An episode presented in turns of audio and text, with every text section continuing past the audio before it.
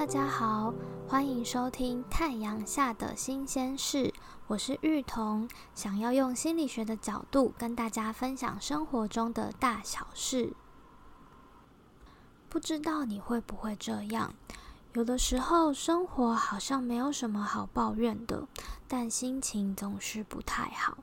或者你常常在想，如果我可以更有钱一点、更漂亮一点，或是更帅气一点。或许我就可以变得更快乐。其实，想要变得更快乐，或许是我们这一世代共同的渴望。在忙碌的生活中不累成狗，就叫做幸福吗？也有人说，自律的人更自由。但是，自由之后就真的快乐了吗？这些看似无病呻吟的问句，在夜深人静的时候出现，往往。就会让人感觉到很烦躁。过去的心理学家一直努力的方向是把人从痛苦的疾病中拯救出来，让大家远离忧郁症、远离焦虑，或者是其他更严重的心理疾病。可是到了二十一世纪之后，心理学家们开始思考，怎么样才能让大部分的人变得更快乐呢？如果你是一个喜欢喝饮料的人，如果天天都让你来上一杯饮料，你会觉得这种日子非常的快乐满足吗？如果你是一个喜欢打电动的人，你会觉得如果天天二十四小时你都可以毫无限制的一直打游戏，这样子游戏会变得更有趣吗？或者你喜欢追剧、看漫画、看小说，或者是去追星好了。如果你都可以每天一直做这件事情，你就会变得比较快乐、比较幸福吗？还是有的时候追完了一部剧之后，心里面总是那种空虚的感觉就冒了出来？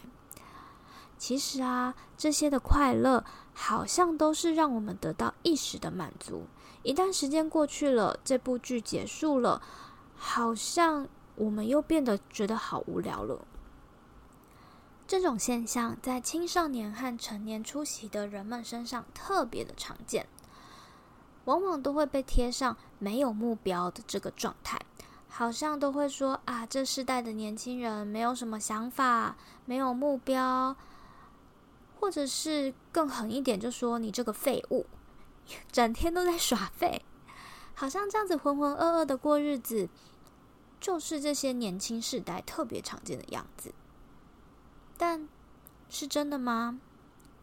你可能会想，我只是想要追求一个幸福、快乐、好好的舒压，这样不行吗？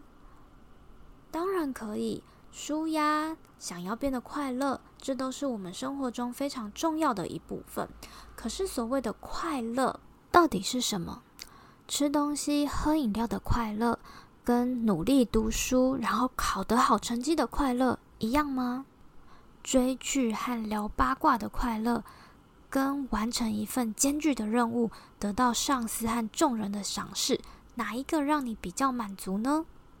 这两种类型的快乐，有一种是比较短暂的快乐，有一种是比较深远长久的快乐。你想要追求的是哪一种类型的快乐呢？研究正向心理学的美国心理学家 Seligman，他认为，所谓的快乐，也就是正向的感觉，应该是你要透过努力去赚来的，才会感觉特别的香甜。所以啊，如果能够靠自己的长处与美德努力而来的快乐，才是真实的快乐。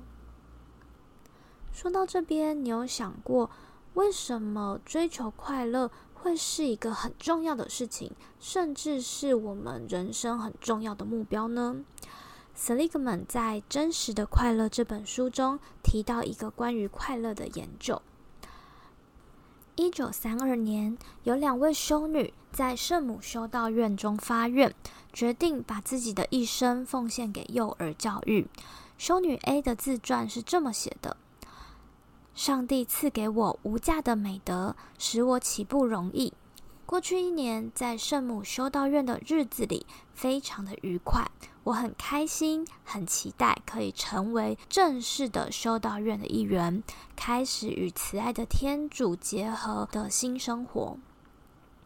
修女 B 的自传则是这样子的：我出生于一九零九年九月二十六日，是家中两男五女七个孩子中的老大。在修道院见习一年的期间，我教授化学和二年级的拉丁文。承蒙上帝恩宠，我愿善尽圣职，以宣扬教义及自我修炼。你能感受到修女 A 和修女 B 的个性差异了吗？修女 A 用了非常愉快、很开心的期待这种表达欢乐情绪的字眼。可是修女 B 却没有表达任何愉快正向的气息。在修道院里，修女们过的生活是非常规律、与世隔绝的。她们吃同样的食物，不烟不酒，有相似的生育史，还有婚姻史，也有同样的社经地位和同样的医疗照护资源。所以呀，可以帮研究者剔除了其他容易混淆的变相。结果发现，修女 A 到了九十八岁都还很健康，可是修女 B 在五十九岁就中风，不久之后就过世了。令人惊讶的是，他们两位并不是特殊的个案。研究者去分析修女们自传时，也发生了类似的状况。在自传里出现比较多快乐字眼字眼的修女，她们年过八十五岁，还有百分之九十趴的人还活着；而在自传里出现比较少或是没有快乐字眼的修女，只有三十四趴的人在八十五岁还活着。到了九十四岁的呢，落在比较快乐端的修女，还有三十四趴的人活着。而在不快乐端的修女只剩下十一趴，所以会不会快乐，其实也是我们的长寿秘诀呢？在一篇网络文章上面提到，人如果要活到百岁，合理的膳食占了百分之二十五，其他占百分之二十五，而心理平衡的作用占到了百分之五十。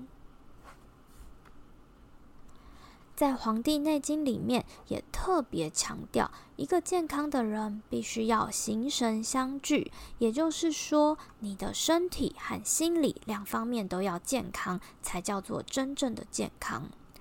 所谓的养生，必须要身心皆养，重视神志，也就是我们还要重视你的情绪。心在中医里面，他认为心是君主之官。主宰了人的意识、思想、行为和情感。只有把你的心照顾好了，其他的器官才会跟着健健康康。既然快乐对我们来说这么重要，我们又知道真正的快乐不是一顿大餐就可以搞定的。那么，要怎么样去寻找让自己可以快乐很久的方法呢？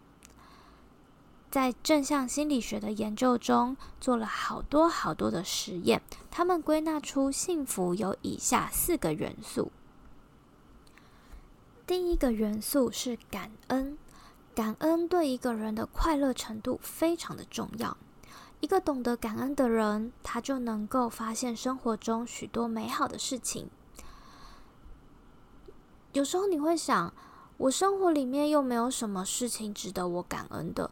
没有人借钱给我啊，我又没有突然中了大乐透。可是其实啊，不需要发生很大的事情才值得感恩。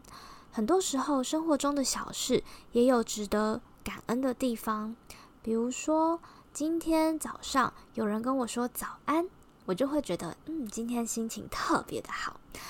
或者是在我觉得无聊的时候，有人可以陪我聊天说说话，我也觉得这是一个很幸福的感觉。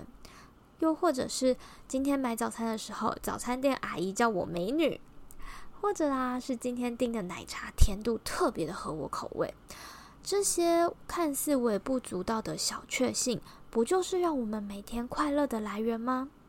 所以想一想，今天有什么事情让你觉得很感恩的呢？第二个元素是丰富的生活。所谓丰富的生活跟富足的生活是不一样的。有一本书不是这么写的吗？它的封面就叫做《穷的只剩下钱》。嗯，所以这么看来，如果你的生活是很富足、不缺吃喝、很有钱，可能也不一定是快乐的吧。就像是有的时候我们放暑假放到最后，好像都会觉得自己很废，很想要赶快去学校。没错，如果你的生活没有重心，每天除了吃就是睡，或者你每天就在划手机啊、追剧啊、看漫画啊，这样子没有什么重心的生活过久了，想想其实也是蛮腻的。为了不要让自己这么快就感觉到腻，你可以试着每天给自己一个小目标，问问自己今天要怎么过，会让你觉得很棒。而且你还可以试着在完成任务之后，给自己一个小小的肯定，告诉自己我做完了，我好棒哦，这样也会有很棒的效果哦。第三个元素是拥有一段好的人际关系。拥有一段好的人际关系，可能是一件非常重要的事。心理学家 Kelly McGonigal 在 TED 演讲中提到关于压力的研究。过去我们总认为压力跟心血管疾病有很高的相关，长期处在高压环境的人，死亡率会比一般人来得高。可是后来的研究发现，如果那些长期处于高压环境的人，他们能够拥有一段好的人际关系，比如说他们会帮邻居除草啊，跟邻居聊天等等，很神奇的事情发生了。拥有好的人际关系的这群人，即便他们处于高压的环境之下，他们的死亡率并没有上升。所以，良好的人际关系可能会是我们生活中的一个保护因子，让我们能够调节压力。这么说你就懂了。如果在一个高压的工作场域，你可以在茶水间跟好朋友聊聊八卦，骂骂那些可恶的上司，是不是就觉得很舒压？第四个幸福元素是自省的力量。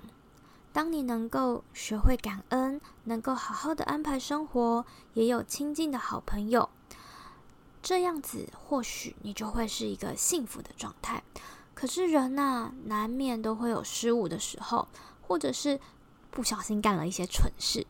这个时候，如果你能够拥有自省的力量，你就可以去思考一下，在这件事情里面，我错在哪边？下一次我可以怎么调整，让事情可以更圆满一点？你看看，就连曾子也需要吾日三省吾身。常常反省，你才知道自己有没有走在你想要走的道路上。如果不小心耍废走歪了，不要太苛责自己，好好的反省之后，明天再补回来就可以啦。